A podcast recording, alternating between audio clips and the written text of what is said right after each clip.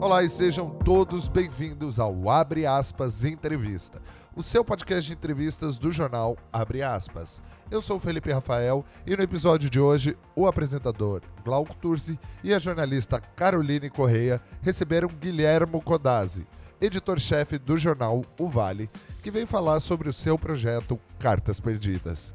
Esse podcast você pode ouvir no Spotify ou também no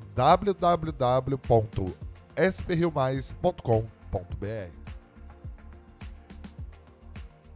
E hoje, como eu já disse na chamada aqui do jornal, nós temos o prazer de receber o editor-chefe do jornal O Vale, o Guilhermo Codazzi. E a gente vai falar sobre uma coisa para lá de especial e eu quero começar com uma pergunta a despeito de talvez você não ser desta época.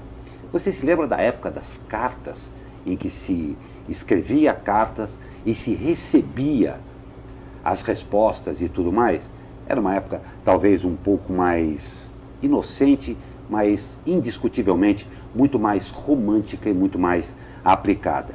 E é exatamente a respeito disso que nós vamos conversar com o Guilherme. Guilherme, um prazer tê-lo mais uma vez aqui em nossa bancada. Já estávamos com saudades de você aqui, mas um projeto absolutamente interessante e absolutamente tocante também, no sentido em que, acredito eu, ele tem a função prima de aproximar e de revelar muito as pessoas. Foi por aí mesmo que você imaginou que isso tomaria o rumo? Olá, Glauco, Carol, Leandro, pessoal que acompanha o Abre Aspas, um prazer, obrigado pelo convite. A questão das cartas, eu também já não sou daquele tempo das cartas, apesar uhum. dos cabelos começarem a ficar um pouquinho brancos. Mas é, tudo começou como um projeto de literatura. Uhum. Então eu escrevia num blog, escrevia textos e me chamava a atenção de que assim que eu postava aqueles textos na internet, da, minha, da sala da minha casa eu começava a acompanhar que tinha gente do Japão, da Nigéria, do Reino Unido, tudo quanto é lugar do mundo, acompanhando, lendo aquelas, aquelas palavras. Isso é, me provocou uma reflexão sobre como a gente está conectado com o mundo todo, mas também como a gente está cada vez mais ilhado. Então é uma situação até paradoxal. Então a gente consegue estar conectado graças à internet, mas também a gente vê muita solidão, solidão até compartilhada né, nas redes sociais, enfim. E eu decidi criar um projeto chamado Cartas Perdidas, que no início tinha como objetivo é, pegar poemas e crônicas que eu escrevia e ao invés de postá-los na internet, eu escrevia, colocava em cartas e deixava pela cidade, em locais públicos, é, mandava pelo correio para pessoas desconhecidas e eu pedia que essas pessoas lessem e repassassem aquela mensagem para alguém que elas amassem. E o objetivo, eram na verdade dois objetivos. Um era provocar uma reflexão sobre o tempo que a gente doa para o outro. Ao você escrever uma carta, você tem que parar o seu dia, sentar, pegar uma caneta com a sua letra, você vai redigir uma mensagem, você vai envelopar, vai ao correio, existe a expectativa de quem espera a carta. Então era uma comunicação que demandava que você doasse tempo para o seu destinatário. Então esse foi um dos pontos. E o outro foi justamente esse que você comentou, de aproximar mais as pessoas num tempo de tanta tecnologia. Eu acho que a gente não pode perder o coração analógico, o contato mais humano. Então foram dois pontos que estavam na origem desse projeto. Posteriormente, há exatamente um ano, além de ser um projeto de literatura que acabou gerando esses dois livros, é, o projeto ganhou um braço social. Então ele deixou de ser um projeto especificamente literário e com textos meus, ele foi aberto para que outras pessoas participassem. Então hoje a gente tem uma corrente do bem com muitos voluntários e parceiros, todos eles é, representando elos importantes nessa cadeia, e a gente doa palavras de fé, esperança e amor para as pessoas que precisam. Então a gente faz esse trabalho em asilos, orfanatos, junto à população de rua, é, hospitais também. Então a gente está ampliando, cada vez mais levando palavras, doando palavras e esperando que essas palavras toquem o coração das pessoas. Né? A gente está numa sociedade cada vez mais plastificada, insensível, sem empatia. Então as cartas perdidas elas têm esse objetivo de encontrar o amor no coração das pessoas. Sim, é, eu sou eu sou suspeita para falar, né? É, eu já participei, né, de, algum, de algumas ações. E eu queria que você me falasse também um pouquinho da exposição, né? Que foi um marco muito legal para o projeto em si também. A exposição foi muito bacana. Primeiro, obrigado você que já participou, já me ajudou a espalhar cartas pelas ruas de Taubaté.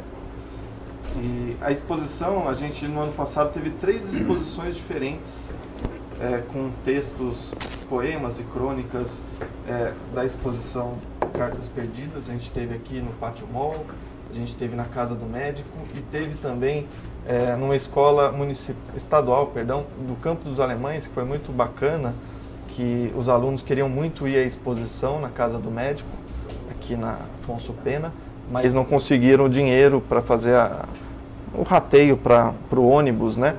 E ficaram muito tristes de não poder ir à exposição. A gente falou assim, não, então a gente vai levar a exposição para a escola. Legal. Então é legal você democratizar isso, né? Você levar poesia, literatura para vários lugares. E nessas exposições a gente tinha um lema, né, do projeto, que acho que está até aqui, que é um lema que a gente tem que as palavras são como pássaros, então liberte-as, né? A gente até tem esses cartões que falam sobre isso. E na exposição a gente tinha gaiolas. Uhum. E quem ia visitar a exposição podia ou retirar uma carta dessa gaiola ou depositar uma carta nessa gaiola. Então os, os estudantes fizeram dezenas de cartas, todo mundo que visitou participou é, dessa atividade e a gente libertou essas cartas espalhando elas pelas ruas é, das cidades da região. E a criança, né, ela tem aquela simplicidade, aquela pureza. É, e teve uma dessas crianças que a gente atua em escolas também, da escola Ruth Nunes, a professora Fernanda levou o projeto para lá.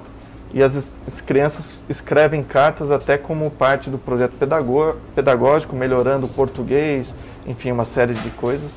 E essas crianças prepararam cartas para moradores de rua. E um menino de 11 anos, o Samuel, ele escreveu no envelope uma frase que para mim ela exemplifica o que a gente faz. Ele escreveu assim: Não te conheço, mas já me importo. Então as crianças ensinam para gente o que qual é o propósito das cartas perdidas. Não, e uma coisa que eu acho muito bacana também é que o Gui leva não foi para essa escola, mas para outras também, né? É, violão e brinca. Porque assim, querendo ou não, nós jornalistas também é, somos professores de português, né? Sim. E acabamos levando um pouquinho também do nosso conhecimento para outras pessoas, geralmente para adultos, né?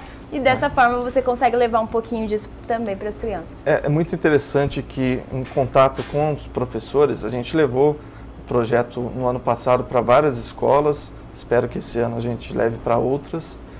É, além do engajamento da criançada, né, escrever muitas cartas, caprichar bastante, é, as crianças elas têm uma evolução realmente significativa é, em relação ao, ao, hábito de escrever. As crianças hoje dessa geração já não, não escrevem tanto quanto nós escrevíamos, né? Uhum. Então, é, os professores nos falam sobre isso, sobre a evolução pedagógica que o trabalho com as cartas tem. E não só isso. Olha só que interessante. Nessa mesma escola, na Ruth Nunes, os alunos escrevem cartas já há alguns meses. Um dia a professora Fernanda chegou na sala de aula e estava todo mundo escrevendo carta. E ela estranhou, porque ela não pediu, né? E ela faz um ritual todo muito bacana ela desliga a luz, mostra um vídeo antes de, de fazer as, as oficinas e ela estranhou que estavam todos escrevendo sem nenhuma atividade prevista. E ela perguntou, mas o que, que vocês estão fazendo? E eles responderam que um dos coleguinhas tinha fraturado o braço, tinha tido um acidente desses comuns, né, de criança, e eles estavam por livre e espontânea é, vontade escrevendo cartas para ajudar na recuperação dele. Então, não é só a lição de português, né, ou, enfim, qualquer outra disciplina. É uma, li uma lição de empatia mesmo, da gente é, olhar para o outro com, com amor, né. Não tem menor um exercício fantástico. É. E a, o princípio disso tudo, o Guilherme, que eu acho muito bacana, é a iniciativa. Você começou um projeto e acabou vislumbrando a possibilidade de isso ter uma uma possibilidade muito mais abrangente. Como você falou, aí existem vários fatores que são absolutamente relevantes, levando isso para a criança, levando isso para as pessoas, o hábito de escrever e tudo mais. Mas você poder compartilhar sentimentos e principalmente dividir esses sentimentos é uma coisa extremamente rica, creio eu, para o ser humano. E no, nesse momento em que a gente vive aí, essa condição, eu digo, árida sobre vários sentidos, aí em que a comunicação se tornou cada vez mais mecânica, os emojis estão aí, as pessoas acabam não falando mais e aquele monte de desenhos, é absolutamente necessário a gente manter esse tipo de comunicação. E dentro disso daí, o que, que você imagina para a evolução desse projeto, para o aumento dele? Como é que você vê agora, onde está o projeto Cartas Perdidas e o que, que você prevê para um futuro próximo aí? É, e é interessante que a gente aprende uma lição importante. É, quem escreve também acaba recebendo muito, faz muito bem. A gente até acredita é, e fala muito sobre isso, que quando você é, compartilha, você divide o amor, ele se multiplica, né? contrariando aí as normas matemáticas. É, no ano passado, nesse primeiro ano desse projeto, que é construído a várias mãos, né? Eu, hoje eu sou só um dos carteiros, né? Ele é construído uhum. por todos os voluntários. A gente já chegou a muitos, muitos destinos, né? Crianças abandonadas em situação de violência, a gente chegou a hospitais, a chegou a moradores de rua, chegou a asilos, enfim, uma série de lugares. E além de manter a atuação nesses lugares, a gente quer expandir com mais escolas, mais voluntários. A gente quer que essa corrente esteja cada vez maior, com mais elos e transformando o mundo. A gente acredita que o amor ele pode sim transformar o mundo. É a grande revolução. Eu acho muito importante essa questão de difundir o amor, né, poder espalhar isso e principalmente a questão da empatia, que eu acho que é uma coisa que vem faltando muito na nossa sociedade, que é se colocar no, lugar do outro, né, se enxergar como outro. Acho que isso é muito interessante. E uma pergunta que eu queria fazer é como que essas cartas chegam até esses locais? Né? Por exemplo, você falou até hospitais, até orfanatos, né, asilos. Como que, como que ocorre isso? A gente tem várias missões diferentes, né? cada uma tem características próprias. Então, por exemplo, no hospital, a gente, no Hospital São José, aqui em São José, por exemplo, a gente vai e leva as cartas, uhum. faz as visitas é, nos quartos. É, no asilo, a gente tem um asilo São Vicente de Paulo, aqui em Santana. Uma vez por mês a gente leva uma série de cartas para lá. Então, inclusive é interessante no asilo São Vicente de Paulo, que chegou um momento que os idosos recebiam tanto carinho, tanta carta, que alguns não queriam mais receber carta. E eu estranhei, eu queria saber por quê.